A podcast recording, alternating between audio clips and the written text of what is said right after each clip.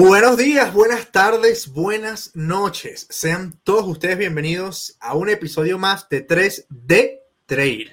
El podcast donde la cerveza y el trail running hacen el amor. Sí, señor. Claro que sí. ¿Estamos contentos? Estamos demasiado contentos. Estamos muchísimo. Muy, muy felices, de verdad. Muchas gracias. Demasiadas razones para sonreír. Primero, que se agotaron los, cuellos de Live la semana pasada. Sí. O antepasada, ya ni me acuerdo. La semana pues, antepasada y el último es, algo curioso porque el último cuello se va para España. Ya vamos a estar, en este tema de, España. Segundo, hay que agradecer. A la gente de El Irish, ¿qué están tomando ustedes hoy? Hoy estoy tomando cafecito. Yo hoy estoy tomando estoy café. Tomando una cervecita. Aunque debería haber traído una cerveza por el invitado de hoy, es cierto. Por tremendo invitado. Gracias a la gente del Irish, como siempre. Gracias a la gente de Musen Emeralds y a la gente de Life Colombia. Exacto. Y cuidado si no les podemos contar ya la semana que viene otro agradecimiento que se viene por ahí directo desde Finlandia. Pero bueno, ya hablaremos de eso. Eh, la semana pasada hicimos el lanzamiento público y oficial de Pangea Virtual Run. Sí, señor. El lunes pasado. ¿Qué el lunes pasado. El lunes pasado fue, fue el lanzamiento oficial y eh, pero ya tenemos gente no, de pero antes, antes hubo unas inscripciones clandestinas ahí para la gente del Strava que de verdad que la rompieron, o sea, volaron. Sí. O sea, la gente vale la pena estar en Strava. Se, se puso la 10 y todos los días, desde el viernes hasta el lunes, que fueron las inscripciones clandestinas, todos los días se inscribió gente. Todos los días, esos días comenzó a ser internacional la carrera también, entonces eso fue brutal, brutal de verdad. Un día yo estaba... intercontinental. Debo confesar, exactamente. Estaba así un día en la casa y de repente, ¡pum!, me suena el teléfono, notificación de venta de Pangea, abro, pam, pam, pam, seis inscritos desde España. Y yo, ¿what? ¿Qué es esto? un saludo a la gente. Por eso se llama Pangea. A la gente, sí, que nos, que nos, eh, que se inscribió desde allá. Desde Barcelona. Sí, señor. Desde Barcelona. Vamos a dejar acá abajo el link del Strava, porque en el Strava siempre enviamos la información antes que en otro lugar. Y obviamente de Pangea, Virtual Run, para que se enteren que el próximo 23 de agosto tenemos nuestra carrera virtual, nuestra primera carrera virtual para celebrar nuestro primer aniversario, que es el 21 de agosto. Sí, señor. Esto no nació por hacer carreras virtuales por la pandemia. Exactamente. Esto nació hace mucho tiempo, lo habíamos venido planeando como celebración de nuestro aniversario, que es en agosto, o sea, cuando no había COVID, cuando no había nada de esas cosas. Exactamente. tengan eso muy en cuenta. Y además, tengan también muy en cuenta que por ahí, o sea, van a correr en esta carrera con, con gente de nivel. Sí, sí, señor. De, muchísimo nivel. y gente, gente de qué nivel. Importante, gente importante. Sepan rápidamente que vamos a premiar tres categorías: en distancia, en desnivel, y en fotografía. Entonces, ustedes pueden apuntar, es una carrera de estrategia. Ahora, esto ya lo explicamos en el episodio de la semana pasada. Ahora, ¿qué pasa? ¿Por qué digo esto? Porque de esta manera quiero ahora entrar al tema de hoy. Y es que la gente dice, yo no corro tan rápido yo corro más rápido, yo tengo más yo soy mejor para subir, soy mejor para, bajar. Ahora, la pregunta es, eh, sí, bueno, digamos que es la pregunta, que es el tema de hoy. ¿Correr rápido es suficiente? ¿O, realmente importa? Exactamente, pero yo, yo creo, yo, yo creo que, que, es, hay, hay más cosas que se hacen en la montaña aparte de correr. Exacto, pero vamos a preguntárselo a alguien que sabe de correr rápido y en serio. Y en serio. Y un, especialista, un, especialista de, de, lo que sí es subir. Exactamente. De lo que es el speed climbing. Exactamente. Vamos a darle la bienvenida de una vez, ya no perdamos más tiempo, al señor, al señorísimo Carl Egloff. Carl, buenas días, buenas tardes, buenas noches, ¿cómo estás? Muy bien, muy buenas noches. Qué gusto, Andrés, George y Juan. Qué gusto conversar con ustedes. Gracias por la introducción. Es un honor para mí desde acá, desde Quito, por suerte con el mismo horario que ustedes, poder compartir esta, este grata, esta grata conversación y, pues eh, explicarles un poquito más de qué se trata el speed climbing. Sin duda alguna estoy súper ansioso. Bueno, muchas gracias. Yo creo que, yo creo que me voy a tomar aquí la, la, potestad de decir lo que voy a decir. Y yo creo que hoy están aquí viendo al señor que aún no sabe que es un invitado especial de nuestra carrera virtual. Sí, claro.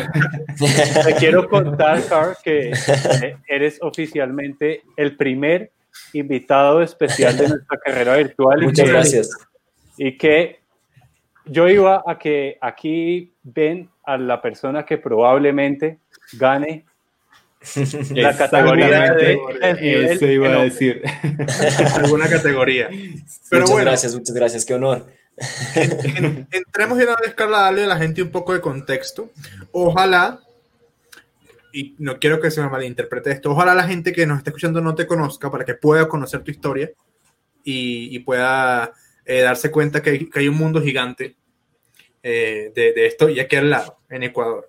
Cuéntale un poquito a la gente porfa quién es Carla Egloff bueno, con mucho gusto. Bueno, mi nombre es Carl Egloff, no, no suena para nada hispano mi nombre. Tengo origen padre suizo, madre ecuatoriana, una mezcla de cabra con yamingo, eh, una mezcla que para mi punto de vista es, es bastante exótica. Crecí y nací en la hermosa capital ecuatoriana.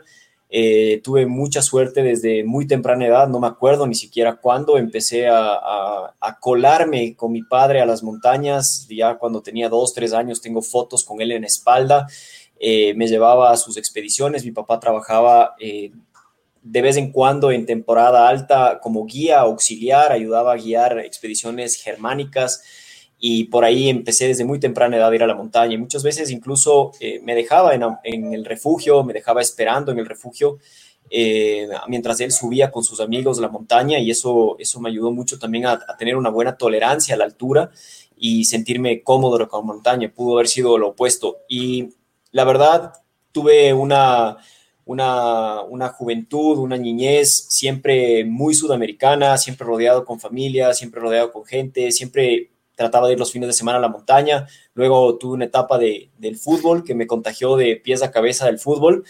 Eh, me fui a estudiar a Europa, estuve estudiando en, Suiza para ser puntual y, cuando retorné de mis estudios al Ecuador, me profesionalicé ocho años como ciclista de montaña. Estuve dedicado en el, en el ciclo montañismo, representando al Ecuador en muchísimos eventos.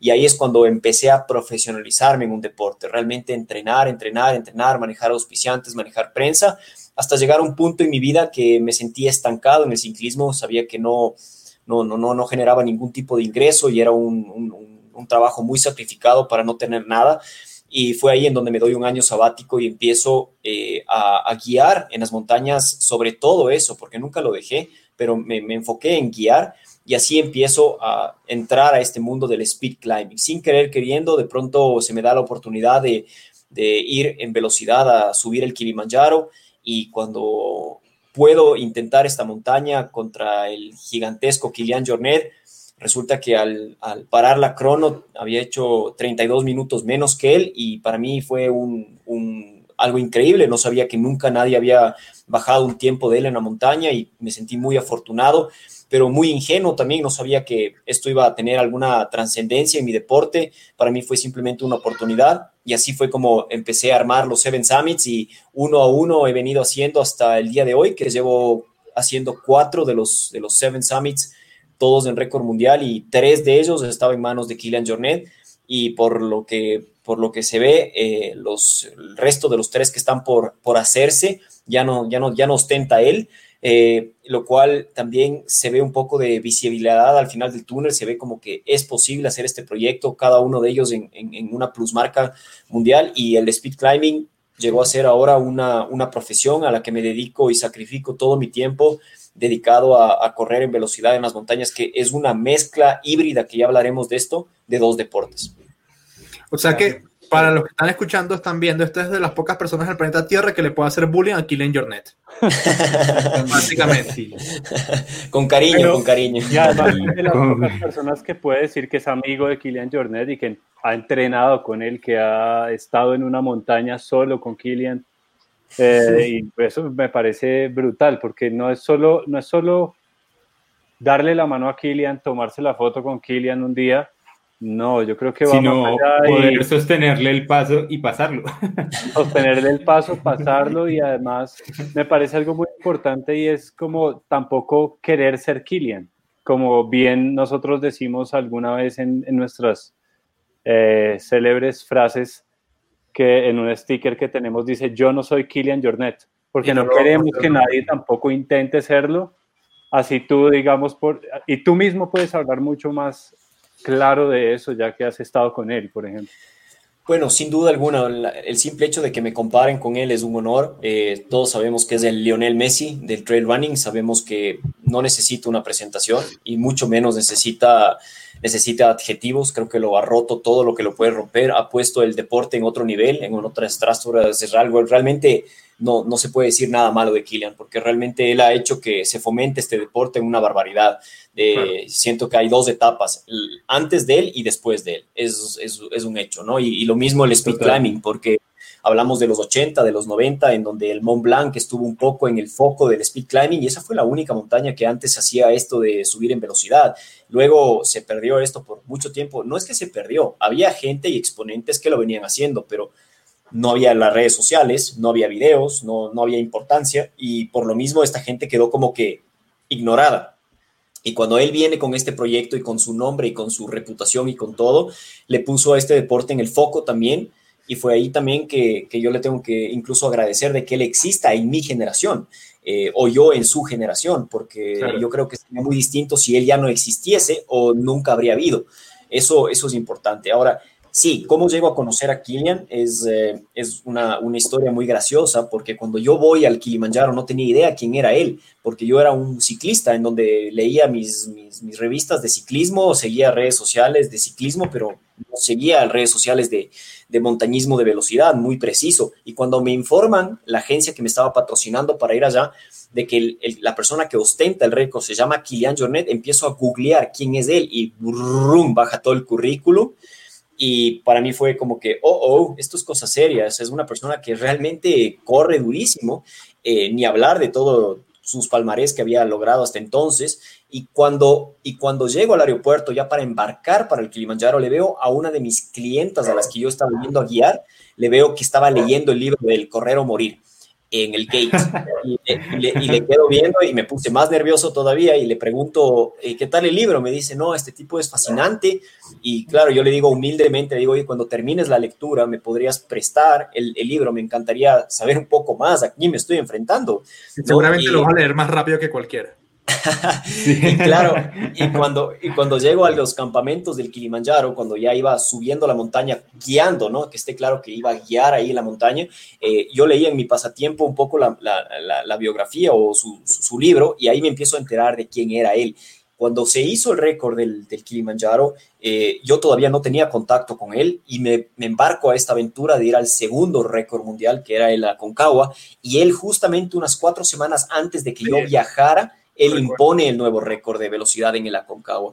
Y al llegar yo al Aconcagua fue algo muy curioso, pues yo estaba corriendo, estaba casi una hora debajo del tiempo de él, y él una hora antes de que yo llegara a la meta, él ya puso en redes sociales con eh, felicitaciones, Carl, la rompiste, los récords son para ser rotos, y eh, chequé, en la, en quién es Carl Legloff, y mis redes sociales empezaron a, a moverse, y, claro, yo llegué al hotel y mi mujer me dice, no tienes una idea, él una hora antes de que ya llegaras a la meta ya sabía que estabas una hora debajo del récord de él.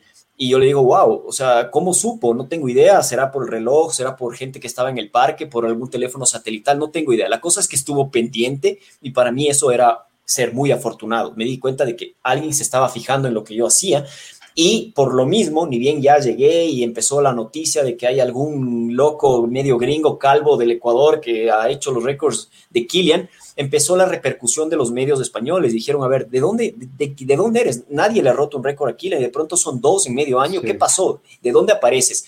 Y ahí fue el tema fundamental de hacer un deporte recreacionalmente a volverte un profesional, porque de pronto eran contratos de auspiciantes, viajes para Europa, eh, manejar un equipo de logística, tener un agente, tener, empezar a manejar todo y manejar un poco los presupuestos, cuánto, cuál va a ser la siguiente, a dónde voy y todo esto. Y ahí es cuando yo decido ir a, a, a, Chamonix, a, la meca del trail running en el 2015, después de la Concagua. Y cuando yo llego para allá, le escribo a un periodista español que tenía mucha confianza, le digo, ¿me puedes dar el correo de Kilian? Me dice, claro, Carl, seguro. Y me da el correo y le escribo. Y digo, Kilian, oye, voy a estar en Chamonix. No sé si es que tienes la oportunidad de tomarnos una Coca-Cola, aunque sea. Y me dice, pero por supuesto, eh, este es mi WhatsApp. Y me escribes y me encantaría verte y conocerte y todo. Bueno, no les aburro. Eh, finalmente nos, nos, encontramos con Kilian, fuimos a entrenar como salvajes, la verdad, me quedé loco sobre su técnica, como cómo baja, es impresionante. Y también, y también cómo conocí el lugar y cómo la gente le, es una superestrella. No, y uno, uno piensa que por redes sociales uno se tiene una película de una persona, pero ya ver a una persona en vivo y en directo es muy distinto, ver cómo, cómo esa persona es, cómo, cómo actúa, cómo es con, con, con, una persona y sobre todo cómo es con sus fans y qué tan fanática es la gente. Y cuando yo llegué a Chamonix y ver a Kilian ahí fue brutal, o sea, era a tal punto que nos teníamos que encontrar en algún sitio afuera de la ciudad para que nadie le reconociera y pueda, pueda, podamos planificar y podamos conversar. Y fue así como juntos empezamos a entrenar en el, en el, en, el Mont Blanc, lo cual me pareció que, que, era un sueño hecho realidad. A la final lo veía en revistas y de pronto estás entrenando con él ahí en la montaña. Y filmamos un comercial pequeño de Sunto que salió también en, en YouTube, que se llama Carl Meets Killian que tuvo muchísima acogida también y fue, fue también interesante conocer eh, la vida de súper famoso que uno, uno como trail runner puede tener, porque una cosa es que la gente te conozca y te pide una foto, pero en el caso de él es, es su vida, o sea, es prácticamente es algo que, que, me quedé impresionado. Y, eh, lo primero que dije a mí mismo fue como qué profesional, cómo se maneja todo. Eh, no sabía que de trail running podías llegar a ser así de profesional, o sea, uno se imagina en el ciclismo de ruta, ok, perfecto, lo ves a, a Rigobert Urán o cualquier persona, sabes que llegas a ser pro, pero en el trail running no te puedes imaginar eso. Y de pronto ves a una persona que es que es eh, así de famosa como LeBron James en Chamonix y dices, qué increíble. Y bueno, y con él compartimos eh, algunos entrenamientos, algunos WhatsApps, incluso seis meses después yo me casé y llegó la, la, sorpresa de la boda, que apagaron las luces y de pronto empezaron a, mostrar en un, en un, telón gigantesco, ya tomados los tragos nosotros, eh, empezaron a, a, traer básicamente eh, videos de personas que no pudieron asistir a la boda, que organizó mi familia y una de ellas era Killian. Y dice, hola Carl, no puedo creer que te cases, de gana te casas, ya no te van a dar permiso para hacer proyectos juntos. Y mi mujer se mataba de la risa, ¿no? En pleno matrimonio. Y, y fue, fue, fue, fue, muy bonito porque ahí dije, bueno, es una amistad, ¿no? A la final es, es, es eso. Y bueno, desde ahí, claro, él, él, es, él es tan famoso que la verdad también va cambiando sus teléfonos también todo el tiempo, pero siempre que nos vemos eh, tratamos de, de, de, conversar un poco porque es difícil, como te digo, se está rodeado de, muchísima gente que quiere algo de él, todos quieren algo de él. Y por ahí pensamos en algún rato hacer algún proyecto juntos. Hicimos uno juntos, hicimos el Mont Blanc en velocidad juntos, pero luego el resto de proyectos que teníamos en conjunto también hay algo que el público tiene que entender, que por más de que seamos dos personas que hagamos lo mismo, hay mucha, mucha, mucha, mucha eh, roce entre auspiciantes también, ¿no? Entre, entre, entre proyectos, entre inversiones, entre por qué él va a correr con uno de Salomon y yo soy Mamut, ahora soy la esportiva, y todo esto puede rozar un poco este tema. Claro.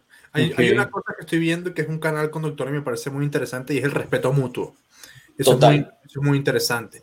Ahora, Carl, eh, digamos, ¿en, ¿en, qué momento o qué hay en el... Porque, bueno, parte del tema del episodio es que si correr rápido es suficiente, ¿no?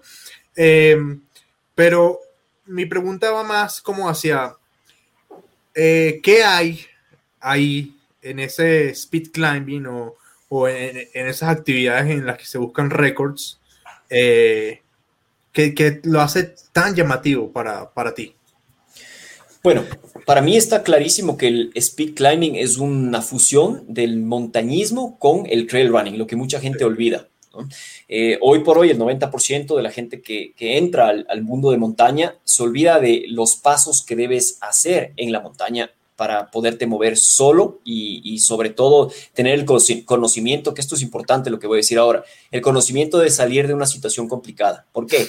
Porque una cosa es subir una montaña en un día perfecto y una cosa es meterte en un problema en la montaña, que no es una ruta de trail running a donde tú no puedes en una tienda pagar una cerveza y eh, pedir una camioneta, estás metido en una grieta, no hay señal, estás al, borde de la hipotermia, no trajiste ropa, resulta que no comiste las últimas dos horas y no tienes ni la menor idea qué hacer en ese momento porque resulta que el, el curso de guía te olvidaste tomarle en serio por ahí va el tema del, del, speed climbing. Yo vengo de la montaña, soy un, soy un guía de montaña, traté toda mi vida de estar cerca de la montaña y más bien me empecé a, concentrar en correr rápido. Empecé a hacer algo nuevo, empecé a, fusionar el montañismo en hacerlo rápido, empezar a correr en el valle, en hacer intervalos en subidas, en cambiar la bicicleta por zapatos de o por zapatillas de trail eh, y claro, para mí el, respeto a la montaña es, es, es un tema de muchísimos años de, de, haber estado ahí, de, por ejemplo, saber que si es que me estoy yendo a un glaciar, eh, que lleve al menos herramientas para poder salir sin ayuda de nadie de una grieta, llevar un cordino, llamar mosquetones, llevar una, una, cuerda, una microcuerda, llevar una polea, llevar todo esto y, siempre la situación de, ok, entro a un glaciar, necesito un GPS que funcione sin señal, que funcione como el InReach de Garmin, que funciona directamente con, con, la lectura del satélite, eh, también saber exactamente en qué situación voy a entrar en la montaña y saber estudiar la montaña. Yo creo que ese paso muchos se saltan.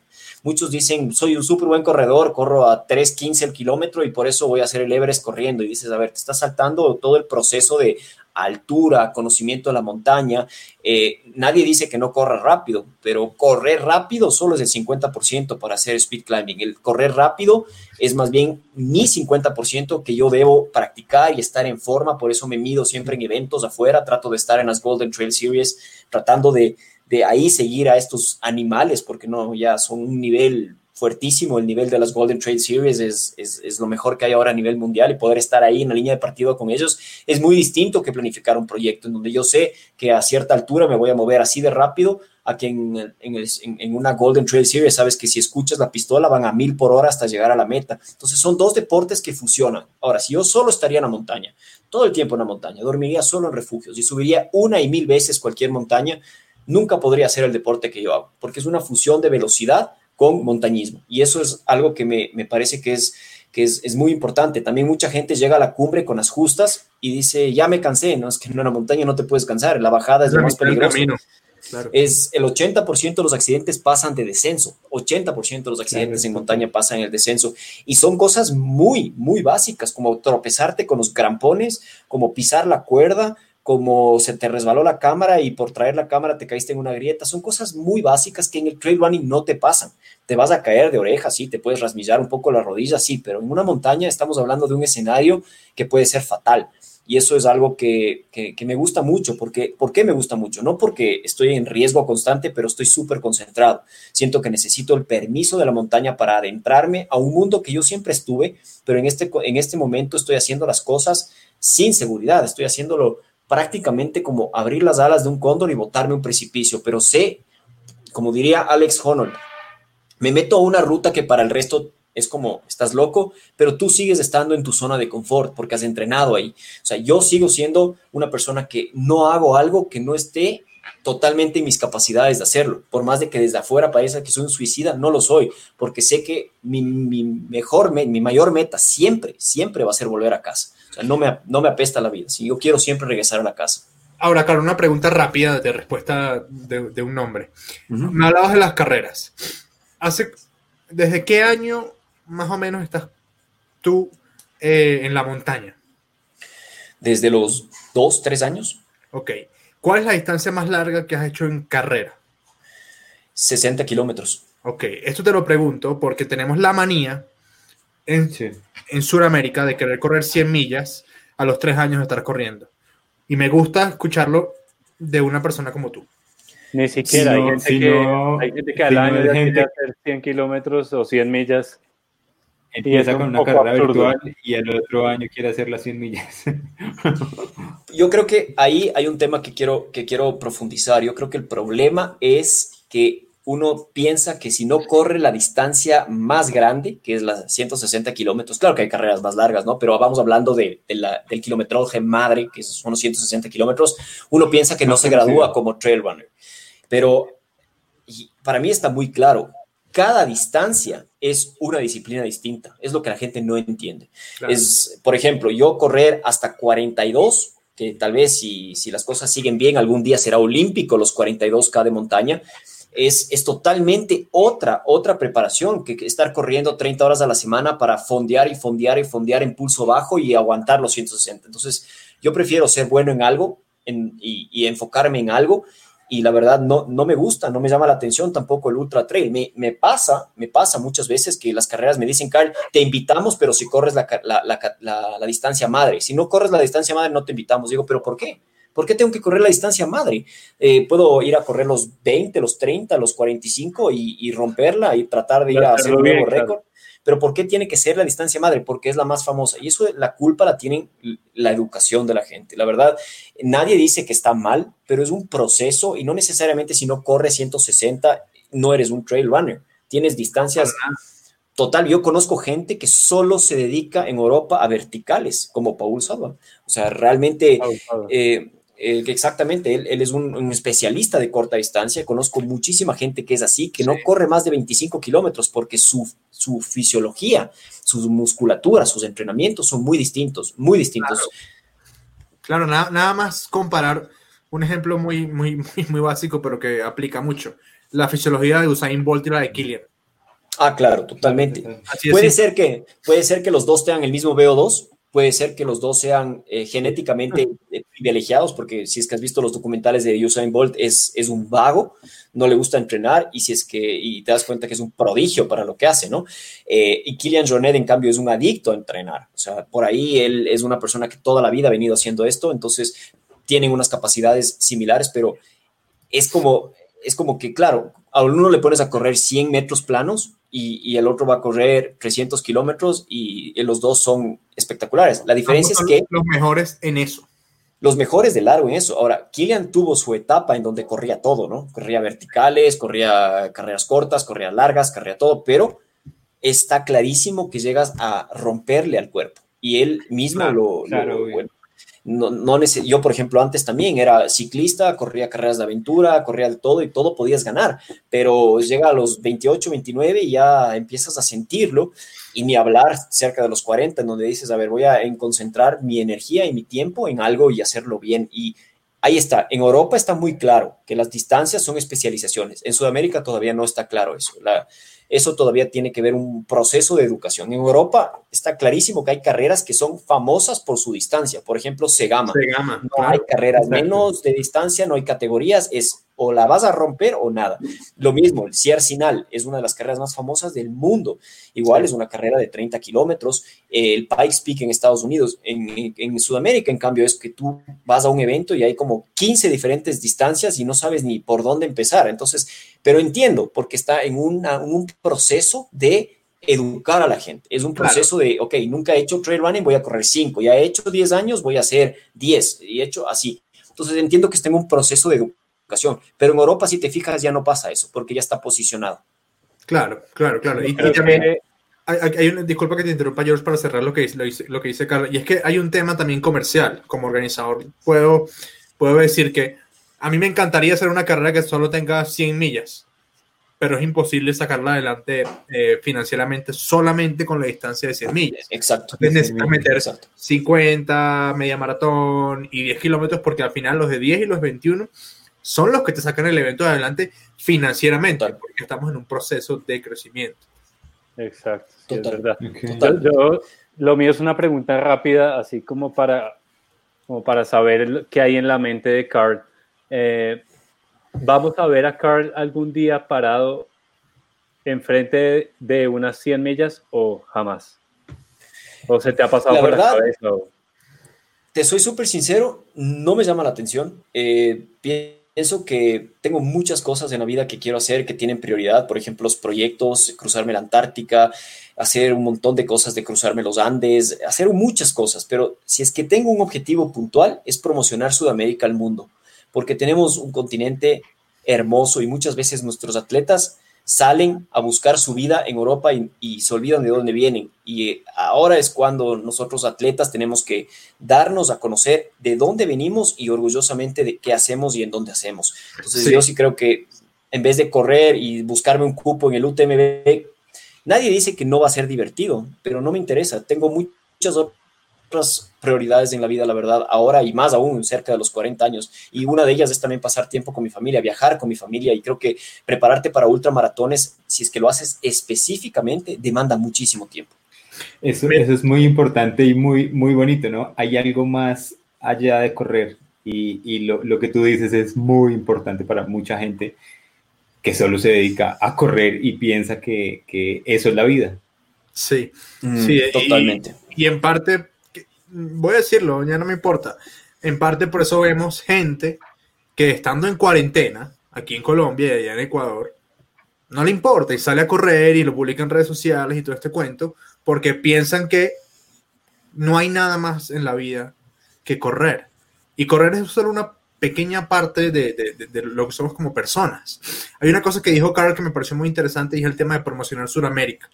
Eh, Me encanta eso. Porque acá tenemos, en, este continente tenemos eh, una variedad de, paisajes tremendos y, no hay mejor manera de mostrarlo de que, son, de, tenemos, de que tenemos zonas únicas, de que hoy en día vienen los equipos Pro Tour de ciclismo a hacer pretemporada en Colombia. Y no es por nada. Cuando se llamaba el Sky, el Ineos vino acá a hacer pretemporada en, en Boyacá, que es la zona donde nació Nairo Quintana eh, en, Antioquia. Por la altura y por, las condiciones. Entonces, tenemos acá todo, absolutamente todo tenemos acá en, Sudamérica. Ojo, no es que no es interesante salir, como dice, como dice Carver, pero, pero creo que tenemos un paraíso y estamos, y, estamos levantando la cabeza y no viendo lo que creo que eso, y creo que todo se resume en que hay algo más allá de 100 millas. Hay, hay algo más allá de una carrera, de pararse en una meta de 100 millas hay más retos, hay más eh, distancias y hay muchas, está un mundo por conocer corriendo, aparte de unas 100 millas y un nombre de una carrera. Sí, sí, sin duda. Yo creo que algo que, que, pasa, y lamentablemente tenemos todos la cultura del fútbol, que contamina el deporte. O sea, no, yo soy un fanático del fútbol, me gusta ver el fútbol, pero hace daño también el fútbol porque opaca totalmente el resto de afición. Y, la verdad es que la razón del futbolista hace que muchos deportes piensen de la misma manera. El futbolista que a los 15 es bueno se va a jugar a Europa y regresará cuando ya esté viejo. Y, regresa viejo a ganar buena plata y a retirarse en su país. Y lamentablemente uno tiene que regresar a ver y dice, ¿por qué en sus mejores años nunca jugó en su país? Y es porque, primero, por el nivel, segundo, por la economía y tercero, por, por, el, por, el, por, potencializar su carrera. Y por ahí va un poco el tema. O sea, mi, ¿cuál es mi ambición? Mi ambición es que la gente de Europa diga, qué increíble Sudamérica. O sea, un tipo que comió pan y, cola eh, de, joven, sin cables, sin cámaras hiperbáricas ni nada, pudo correr con, con, atletas de primer nivel. ¿Por qué? Digo, porque crecimos en altura, así como recién se están dando cuenta que la potencia mundial de, de ruta está en Colombia y no solo en Colombia, ahora tenemos a ecuatorianos, tenemos a gente muy fuerte en Sudamérica y lo mismo esperemos que pase en el trail running, pero lamentablemente cualquier persona que corre dos carreras en Sudamérica quiere ir a correr el UTMB. Eh, y dices, ok, perfecto, alguna vez está bien ir a conocer Europa y todo, pero ¿por qué no eh, te enfocas en potencializar tu país, ganar mucha experiencia y cuando viajes, viaja en tu mejor momento para también eh, ver resultados, darte cuenta de qué te está fallando. Y yo creo que eso es importante como deportista también. Y darse cuenta de un proceso. Es decir, por ejemplo, aquí los tres, Juan, Jorge y yo, somos supremamente consumidores de trail eh, gringo. Y por lo menos cómo lo tratamos de abordar nosotros. Decimos, en Estados Unidos se hace esto y la, y la, y la actitud no debe ser, qué mal que estamos en Colombia que no hacemos eso, sino que, hey, en Estados Unidos se hace eso, ¿cómo lo podemos adaptar para traerlo a Colombia, que esto crezca, ¿sí? Y, poco a poco eh, eh, aportar, ¿sí? Porque muchas veces como que nos quedamos en, no, es que en Europa son mejores, no, es que en Estados Unidos son mejores, ok, sí, pero ¿por qué? Ellos tienen un proceso. Eh, y pues que hay más de 60 años encima de historia, tanto en Europa como en Estados Unidos, que, que no se pueden comparar con los 12 años de Colombia y no sé si en Ecuador serán 15, 20 años de historia de trail, que, o sea, nos hace falta, somos unos bebés. Yo creo que... Eso lo, lo, lo resumimos en el programa, en el programa que hicimos de, de cuál es la identidad del corredor colombiano y sería muy interesante sacar cuál es la identidad del corredor suramericano. ¿Cuál es esa que nos, que nos, nos hace fuertes en el mundo del trail como suramericanos? Estaría bueno, me, me, gusta la idea. Ahora, Carl, la pregunta del millón. Y es difícil hacértela a ti, pero me siento o nos sentimos honrados de poder hacértela porque queremos conocer tu respuesta. Carl, ¿correr rápido es suficiente? No, no, correr rápido no es suficiente. La verdad es que hay muchos factores, como en cualquier otro deporte. El, hecho de que seas bueno no significa que ya está. El correr rápido en todo tipo de, o sea, el trail es una gama muy grande, ¿no? Estamos hablando de, carreras largas, cortas, verticales, de, todo. Y el correr rápido no, no, no es eh, un mundo pedestre en donde el kilómetro y el asfalto son las únicas referencias y, a cuánto, cuánto pulso puede sostener el kilómetro y todo esto. El trail tiene factores de técnica, de, también de planificación. Muchas carreras son, son autoabastecidas, de altura, que eso es lo que me encanta del trail, que te vas a Rusia a competir en el Mount Lenin y llegas a 7100 y pico metros de altura, cosas que en el mundo pedestre jamás sucederían. Eh, y me encanta eso, porque la verdad es que el trail es mucho más que correr y mucho más que correr rápido. Ahora, sí, es algo que está ahora en, boca de todos, es que la velocidad tiene una importancia enorme en, la élite del trail running. ¿Por qué? Porque ya todos dominan la técnica. Entonces, si, tú les ves ahora a los corredores, eh, yo tuve la suerte de correr dos años seguidos el Pikes Peak, es brutal como bajan 21K de montaña en, hora 10, en hora 15, eh, media maratón bajando a, tope, que solo se levanta el polvo, y dices, o sea, tienes que ser muy rápido, tienes que tener una zancada como, como un africano para poder seguirles el paso, eh, pero cada país y cada región tiene también un poco sus cosas. Los americanos son famosos por la velocidad y por poca técnica. Eh, los europeos es justamente lo que están evolucionando, es velocidad.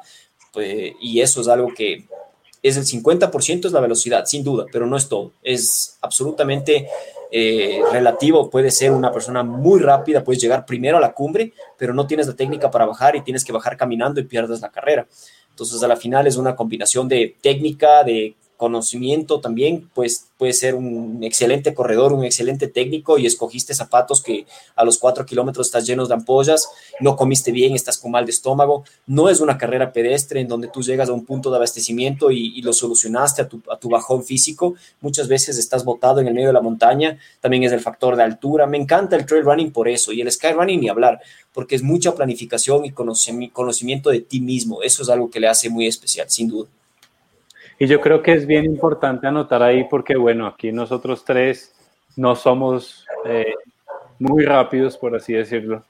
Y, y, yo, le, yo le encuentro también otra esencia al ir a la montaña y, y no significa que si no voy rápido está mal, porque al fin de cuentas lo que a mí me interesa es ir y pasar tiempo allá porque allá es donde encuentro una conexión que no tengo en ningún otro lado y, tan solo poder pasar mi tiempo allá, sea corriendo despacio, rápido, sea ah, caminando. Al, ritmo de cada uno, es, es, disfrutar, ese momento en la montaña en, en que no, no, siempre podemos ir y que, y que tenemos que valorar mucho y que ahora valoramos más porque llevamos un tiempo en el que no se ha podido ir y que, y que es difícil estar sin la montaña, por eso hay que saber valorar tanto el tiempo en ella luego cuando podamos volver. Es, para mí es una respuesta muy fácil. Son dos cosas muy distintas, ir a competir y, buscar un objetivo puntual, un resultado y pasar tiempo en la montaña. Yo creo que Por ahí eh, es la razón por qué yo nunca he dejado de guiar, me pone los pies sobre la tierra, me encanta ver cómo otras personas cumplen sus objetivos, lloran de la emoción al llegar a una cima, se desploman del esfuerzo, el piden matrimonios como también divorcios, todo pasa en la montaña y es lindo ser partícipe. Es a mí yo creo que una de los de los de, los de, las profesiones más más más eh, hermosas que pueda haber es ayudar a una persona a cumplir un sueño, sea una enfermera dando a luz, sea un guía de montañas llevando a una persona a cumplir un objetivo. Hace poco estuve en el Aconcagua llevando al primer ciego latinoamericano a la cima. No sabes cómo estuve tres días con piel de gallina por, por, porque él me, me, decía, ¿qué veo? ¿Qué estoy viendo? Digo, explicas lo que estás viendo para, para enseñarle y es, es, es, es, brutal, o sea, aprendes muchas cosas y, y hay algo que, que, sí está claro. Después de la pandemia, lo primero que fui a hacer es a respirar ir afuera a respirar aire, porque eso es para mí la montaña, no necesariamente es ir a hacer récords, ir a hacer montañas, simplemente es, es ir, salir y, llenarme. Tenemos una, una, finca en la montaña porque eso fue algo que siempre quisimos como familia, poder ir un fin de semana a poner en cero todo, cero wifi, cero celulares, cero todo y estar ahí conectado, viendo cómo las vacas son ordeñadas, como mi hijo me dice temprano, papá, vamos a, vamos a ver el amanecer y cosas así que ya se empiezan a olvidar con la gente sedentaria. Por ahí, eh, para mí está muy claro que el estar afuera no significa ir a, tope todo el tiempo como caballo loco. Eso es, es algo que mucha gente tiene que aprender y esa es la razón por qué no se puede comparar los números y los rubros del gimnasio y de entrenamientos indoor con afuera, porque hay gente que simplemente no necesita números para ir afuera, simplemente quiere ir a, moverse y salir a disfrutar, de eso se trata. Al final, eso es el trail running, es hacer montañismo de una manera más ligera. Claro, hay, dos cosas, dos cosas que quiero decir rápidamente. La primera, una pregunta. ¿Cuántas pedidas de matrimonio has tenido en la cumbre del Cotopaxi? Mm, es, que, tengo un par de amigos. Eh, sí, sí cómo no, cómo no, un par. Eh, a ver, en, el Cotopaxi puntualmente desconozco el número, pero sí han sido unas cuatro o cinco que, que ha ayudado a montar. Eh, y yo personalmente también le pedí a mi mujer la mano, pero no en el Cotopaxi, sino en el Aconcagua, eh, en la montaña más alta de Sudamérica, un poquito más alta. y, asegurándome que haya poco oxígeno para que dependa de mí para bajar y que, y tenga que decir que sí. Exactamente. Ahí hay una cosa que me, que me, una cosa que recordé cuando estabas hablando del tema de estar afuera, de respirar, y es que he visto en varios eh, del trail mundial, cómo es un ciclo en el que comienzan ese, e, e, ese proceso de competitividad, de exposición, de media, de redes, de prensa, y en un momento se hartan. Y, y, dicen, yo lo que quiero es estar en la montaña.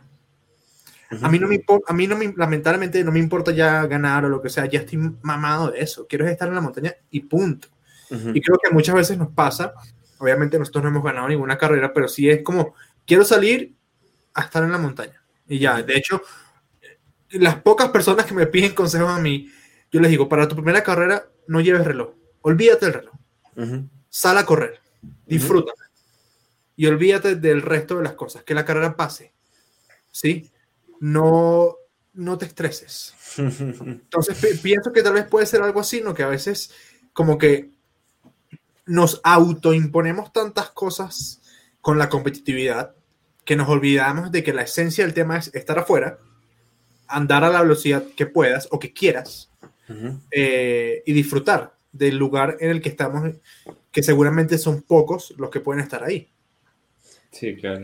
Es, un proceso, ¿no? La, la verdad es que te doy un ejemplo, una persona que está en oficina y dice, wow, estos videos de gente que está posteando en Facebook, esto de correr debe ser divertido, contratas un entrenador, empiezas a, correr, a correr hasta que te sientes listo para empezar a correr una carrera. Eh, excelente consejo de que no corra con reloj, empieza ya la segunda, la tercera, la cuarta ocasión en donde de pronto ya empieza a importar el resultado. Luego dices, bueno, es momento de ir afuera, quiero ir, a correr una importantísima y de pronto el proceso ya se acabó en cuatro años y corriste una afuera y de pronto dices, ok, perfecto, quiero mejorar, quiero estar adelante, quiero estar entre los 20 mejores primero. Entonces empiezas a invertir mucho tiempo, mucho, mucho, mucho tiempo. Eh, de pronto ya estás tan cerca y dices, a ver, quiero ganar. Entonces tengo un entrenador propio, un nutricionista, un deportólogo, inviertes toda una temporada, trabajas medio tiempo, empiezas a dedicarte a entrenar, entrenar, entrenar. Y de pronto pasan los años y te das cuenta que ni siquiera lo estás disfrutando. Y eso es un factor importantísimo en cualquier profesión del mundo, que a la final nunca te olvides que el primer paso que das al día tiene que ser satisfacción, no entrenamiento. Y el primer paso que yo doy al día es que afortunado soy de poder salir a correr, de poder ir a mi montaña, a un lugar que me iría incluso sin ser un deportista de élite y el respirar, incluso a veces ir con la familia sin tener tiempos y decir a mi hijo, ¿y cuántos cuántos minutos faltan hasta la cumbre? No importa, no tenemos que ir a la cumbre. Si es que quieres regresar, no pasa nada. No, no, no, pero es que soy hijo de Carl Egloff y tengo que hacer cumbre. No, no tienes que hacer cumbre de nada. Es, eh, si no quieres, regresamos. El, el, disfrutar con la familia es creo que clave, clave, clave, total, de que a la final... Eh, todo este ciclo, porque lo puedes llamar como un ciclo, como tú lo bien mencionaste, puede ser un ciclo de cinco años, o puede ser un ciclo de 25 años y resulta que cuando pasa eso te das cuenta que odiaste hacer lo que hiciste, porque solo viste la competitividad y la oportunidad y nunca hiciste algo que te guste. Te doy un ejemplo clarísimo. André Agassi escribió su libro sobre detestar el tenis toda su vida y jugó toda su vida a nivel profesional tenis y a la final escribe un libro en donde dice todos los días aborrecía ir a entrenar, pero era lo único que pude hacer. Mi papá me enseñó a hacer eso y me dijo que tengo que hacer carrera de esto. Entonces ahí es la, la, oportunidad. Por ahí hay un curioso. El hijo de Kareglov. el, que, el, que, dice no, no quiero ir a la cumbre. El que, que dijo no, no me voy a ir a la cumbre. Así sea, el hijo de Carl, no quiero ir por allá. Claro. hay, un ejemplo, hay un ejemplo muy loco de eso y obviamente eh, estamos guardando las distancias, sé que no va a ser así, pero no todo hijo de carpintero le gusta la madera. Eh, eh, un ejemplo un poco loco y un poco triste, el hijo de Pelé está en todo menos en cosas buenas y mucho menos en cosas de fútbol. ¿sí? es, el hijo de Pelé. Y no. Por rebeldía, por, por todo puede ser. La verdad, yo creo que es importantísimo dividir las cosas. O sea, una cosa es que tú salgas a la calle y la gente te reconozca y te diga, oye, Carl, quiero hacer una foto contigo. Y otra cosa es que tú llegues a casa y tú sigas queriendo tener esa vida, que te idolatren, que tengas todos los cuadros en la casa, que la gente te por poco te hable de usted y que te vea como en un pedestal. Y no es así, la vida no es así.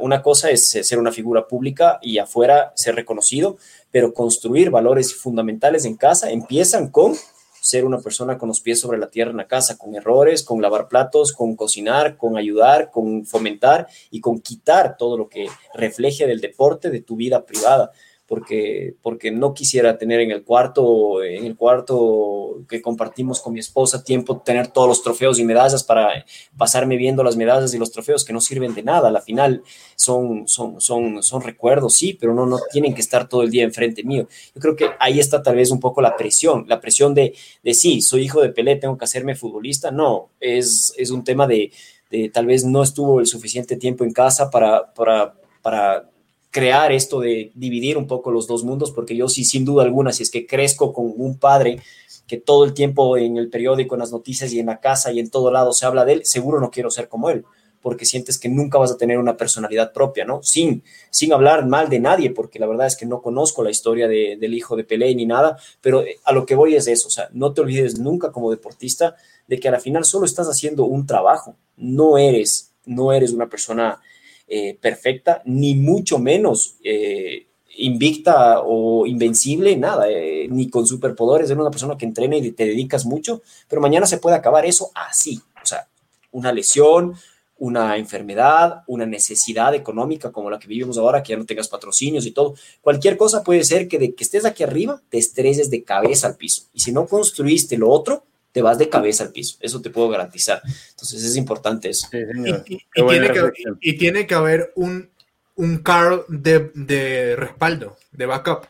Es decir, es decir yo, yo, a, mí, a mí eso me pasa mucho. Por ejemplo, yo me harto de, del trail running una vez al año. Digo, no quiero saber nada de correr. Quiero ir a jugar fútbol o quiero ir a hacer otra cosa, ¿sí? Y seguramente a Carl también le gusta sentarse, ir a hacer un asado o bueno, lo que sea, tomarse una cerveza, hablar de fútbol o, hablar mal de los políticos o lo que sea, pero existe otras personas detrás de los deportistas y eso es algo que muchas veces la gente no entiende y por eso yo digo tanto el tema de correr no lo es todo en la vida. Y lo dice alguien que, guardando las distancias con Carl, vive de que la gente corra. Ese es mi negocio. Pero no lo es todo en la vida. No, no, para nada. Y dos, muchas cosas que lo dijimos al inicio, digamos, cosas tan importantes para un corredor como un récord. Mira que un récord lo puede romper otra persona y ya muchas personas no, no, van a recordar a Kilian como el que tiene el récord de, de, esa montaña, sino a Carl. Y en un tiempo, muy seguramente va a ser a otra persona. Así es. Y hay, algo, hay algo que a mí me pareció muy brutal, que la verdad lo conocí hoy, por lo que nos contó Carl, de la historia de cuando rompió los récords de Kilian. Me pareció muy, muy interesante y muy lindo saber que tú no estabas allá intentando romper los récords de Killian, tú simplemente estabas haciendo otro proyecto en paralelo al de Killian, tú no sabías quién era ese huevón que estaba haciendo casi lo mismo al mismo tiempo.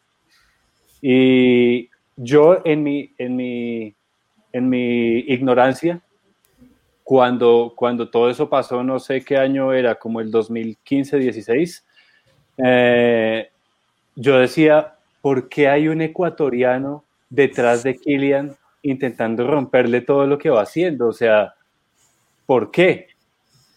Y, hoy, hoy que me entero que tú no estabas allá detrás de él intentando romper lo que él hacía, sino que estabas haciendo tus cosas por aparte, me parece muy, muy increíble porque eso, eso demuestra y, da algo que, que es que cada quien tiene sus propios Everest, cada quien tiene sus propias metas y así estén en paralelo con los de otros, yo hago lo mío.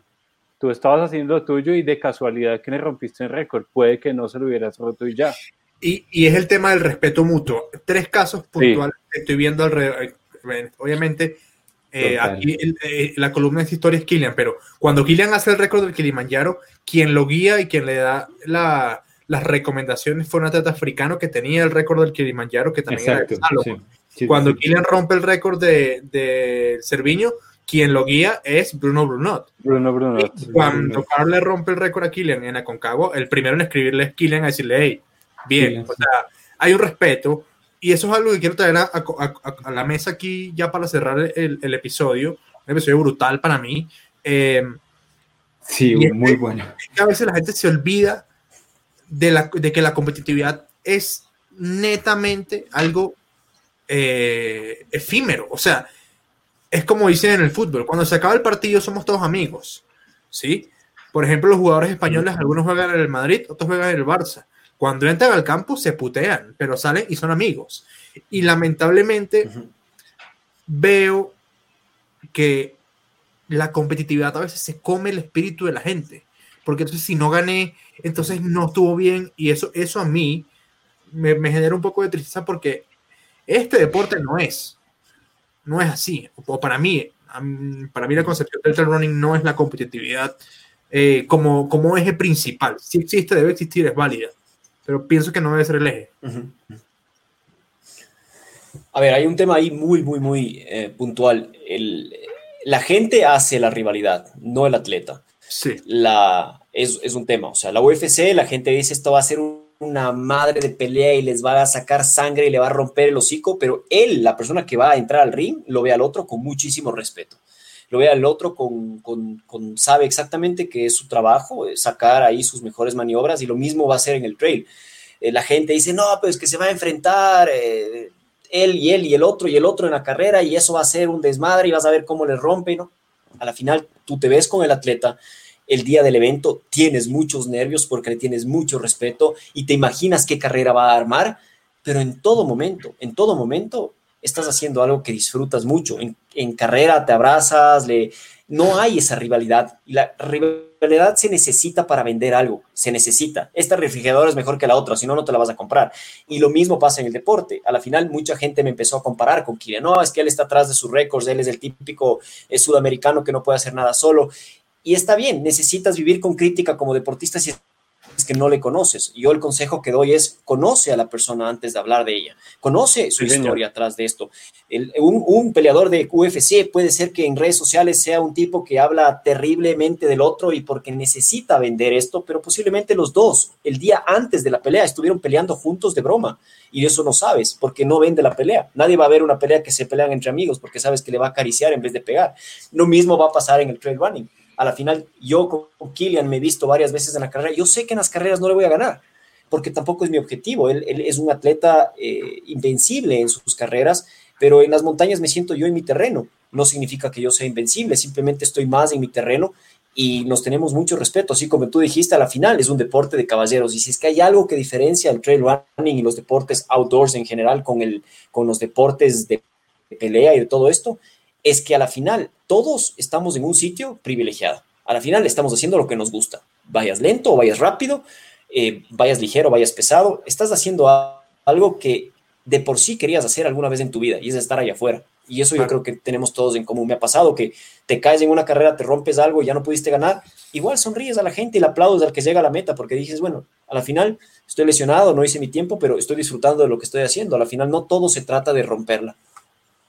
Sí, hay, una cosita rápido que vi y acabo de recordar. Hay un video que salió hace no mucho de Salomon TV sobre Cornell Water y el video se llama eh, Almost a Perfect Race, una carrera casi perfecta. Y es sobre una vez que ella se retira de Western States, siendo la actual campeona, y la actitud que toma me parece increíble. Voy a dejarlo aquí abajo el link para que lo vean porque en verdad está muy, muy bonito. Y es la esencia, o sea, ella va, ella va punteando Western States, se rompe, y cuando, 68. cuando pasa la segunda chica, ella se emociona porque dice, qué bueno que vas ganando tú, o sea, qué alegría. Y eso, es difícil de ver. No, no me imagino a, a, Fernando Alonso volteando y haciéndole buena manito a, no sé, a, Hamilton cuando pase. Te aseguro que no, no, y, y, eso es lo que, lo que dice Carla. Este deporte tiene otro ADN diferente. El, el outdoor es otra cosa. Y si no lo creen, vayan y miran el, el documental de Fórmula 1 que está en Netflix. Que ah, es, buenísimo. Es un hijo de puta pelea todo el tiempo, roces entre todos los equipos, eso es una mierda. Pero entre todos los equipos y dentro de los mismos equipos. Y dentro del equipo, sí. es absurdo, ¿no? No, yo creo que solo para acotar algo muy rápidamente ahí, para no alargarnos mucho, es el tengo amigos que son de la élite mundial, que son amigos, que no necesitan redes sociales, que no necesitan postear lo que hacen, que simplemente tienen el mismo estilo de vida que tú y que simplemente se quieren desconectar en la montaña y disfrutar de la montaña. Uno de ellos es Pascal Egli, que espero que algún día lo puedan entrevistar. Es un tipo increíblemente sabio, habla como nueve idiomas y es una persona que, yo admiro mucho. Y, y, con Pascal es algo increíble. Él me dice, oye, Carl, ¿qué vas a hacer en primavera del siguiente año? Le digo, eh, la verdad me voy a la Concagua. Me dice, ¿puedo colarme? yo, pero por supuesto, vente a la Concagua. Y, vino y estuvimos en la Concagua y le decía, no, no, me habría imaginado nunca que un deportista de élite con el cual yo le veo en la línea de partido o inscrito en la carrera se me ponen, pero se me hacen agua los helados sabiendo que es un atleta que me, que me puede reventar en la carrera. Eh, y de pronto pasas tiempo con él, porque resulta que tampoco la competitividad es todo para él, sino que simplemente es su trabajo, tiene que ir a rendir y ya está, pero el resto del tiempo te, considera como un amigo. Y, yo eso me, me, costó años como élite entender de que al final no le deseas a nadie el mal, sino más bien esperas tú poder aguantar ese ritmo muchos años, eso es lo único que tú quieres, ganando o no ganando, pero estar ahí, o sea, estar, en la fiesta. Yo creo que eso lo entendimos nosotros, e, o lo hemos entendido en este periodo de cuarentena, al tener la posibilidad de hablar con gente como la que hemos eh, podido hablar, que antes veíamos en los videos como Carl, y, y nos, nos, pasa mucho, Carl, eh, y no solo contigo, nos ha pasado con muchos de los invitados que el comentario en el grupo es, hey, este tipo es un bacán. O sea, uno pensaría que son como, no, yo soy... Y no, hey, son tipos demasiado sencillos y eso es súper bonito. Sí. Pero ¿por qué ser distinto? La verdad es que no somos, no somos mejores que nadie. Yo siempre digo, el deportista de élite, entre más élite, más le falla otras cosas en su vida, porque significa que esa persona solo entrena, solo entrena, solo entrena y tal vez ni siquiera le, ve a su hijo en casa o ni siquiera ayuda en casa a comprar los alimentos y tienes que imaginarte siempre el deportista de élite que es, es un círculo y eso no te hace mejor que nadie. Yo siempre he dicho, el, el mundo de una persona siempre es circular Y cada arista que va al círculo es amistades, eh, tu, tu, deporte, tu trabajo, todo. Y si es que tu círculo es, es, es, hacia arriba, es una sola flecha, porque solo el deporte es lo que te interesa y no tienes amigos y no tienes gente, no tienes familia, no tienes nada y tu flecha es para sí, entonces algún rato se va a caer eso. Y yo no, yo no creo que sea una persona mejor que otra persona. Si es que yo soy una persona que corre más rápido que otras, eso no me hace un mejor ser humano. Yo creo que los valores del ser humano son los que jamás debes descuidar. Y seas quien seas, seas el, el que inventó el trail running, eso no te hace mejor. Puede ser que seas un pedante en las calles. Yo sí creo que a mí, personalmente, ¿qué me interesa a mí en la vida? Me interesa que la gente me, recuerda, que me recuerde como un buen tipo a que como un atleta que tuvo récords, porque los récords son absolutamente relativos. Eh, sí, en este momento son un tema de hablar. En 20 años nadie más hablará de mis récords porque hubo gente que los bajó y está bien, así es el deporte. A la final lo que quieres es que la gente te recuerde como una buena persona quien les guió a ser mejores deportistas. Con eso soy feliz. George, para hacer, haz tu cierre y cuéntale acá cuál es la pregunta que le hacemos a todos los invitados para cerrar el episodio. Bueno, está bien, está bien. Eh, yo, yo, le iba, yo, a decir una cosa, yo, yo, les iba a decir, les iba a informar a Juan Sebastián y Andrés eh, que si algún día, algún día a mí me pasa algo y no puedo grabar un episodio de 3 de Trail, por favor. Inviten a Carl. a, a Carl. Él me reemplaza. Gracias. Creo que, creo que tiene una visión del trail muy y del deporte en general, del speed climbing, de todo lo que estamos hablando, muy acertada, creo que tiene visiones de la vida muy acertadas que, que me gusta que pueda estar aquí con nosotros y que la gente que nos escucha pueda escucharlas y pueda reflexionar acerca de todo esto. Entonces, de verdad, Carl, eh, gracias infinitas por, por estar en contacto con nosotros desde hace ya varias semanas y por prestarte para estar aquí en este gran episodio que sacamos hoy. Creo que Andrés se refería a que te dijera la pregunta que le hacemos a todos los invitados al final, porque ya la respondiste, y es que cómo quisiera ser recordado. Esa es la pregunta que normalmente le hacemos a nuestros invitados. Sí. Y, y, es muy valioso saber que una persona tan importante como tú en el mundo de, de este deporte de montaña le interesa más ser recordado por qué tan buen ser humano es, más allá de que por qué tantas carreras o qué tantos récords ha hecho. Eso me parece brutal. De verdad, muchas gracias por estar ahí con nosotros, por esta hora de episodio y, y nada, de verdad, bienvenido en Colombia siempre. Cuando vengas a Bogotá tienes. Sí, te esperamos, por favor. Donde, donde quedarte, donde muchas montañas para ir a correr. No, muchísimas gracias, gracias George, eh, gracias Juan Sebastián, gracias Andrés. Realmente son, son gente que dan una muy linda vibra sobre el deporte, sobre lo que tenemos que buscar allá afuera y me encanta haber podido conversar por primera vez con, un podcast eh, colombiano, espero que no sea la última vez y, siempre, siempre me encantaría poder hacer, tener la oportunidad de, de, ir allá, incluso como íbamos hablando en privado, ir a hacer un festival allá, mostrar un poco videos y todo eso en su futuro. Les deseo el mejor de los éxitos y nunca se olviden de que hacer deporte es un estilo de vida y nada más que eso. Es un estilo de vida y no es una necesidad que el doctor manda hacer o quiero bajar de peso, simplemente salgan porque mucha gente no lo puede hacer. Mucha gente soñaría por, tener, por estar en sus zapatos y poder caminar un par de pasos. Así que muchísimas gracias y espero verlos pronto. Gracias. Muchas, muchas gracias, Carl. Esto fue realmente una masterclass de la vida y de, del running, ¿no? Del deporte. Excelente. Sí, señor. Eh, señores, episodio número 58 de 3 de Trail. Ya nos acercamos al 60, estamos al lado. Eso es mucho, eso es bastante. Este, así que nada, hoy les dejo un mensaje rápido, es que dejen de buscar a Kilian en Europa. aquí en Sudamérica tenemos suficiente material para hacer las cosas bien y tenemos los escenarios ideales. Cuídense mucho. Como Carlos dijo sin decirlo, sean buenas personas. Sí, señor. Y eh, nos vemos pronto. Lávense las manos. Lávense las manos, por favor. Un abrazo. Nos vemos pronto. Chao, gracias.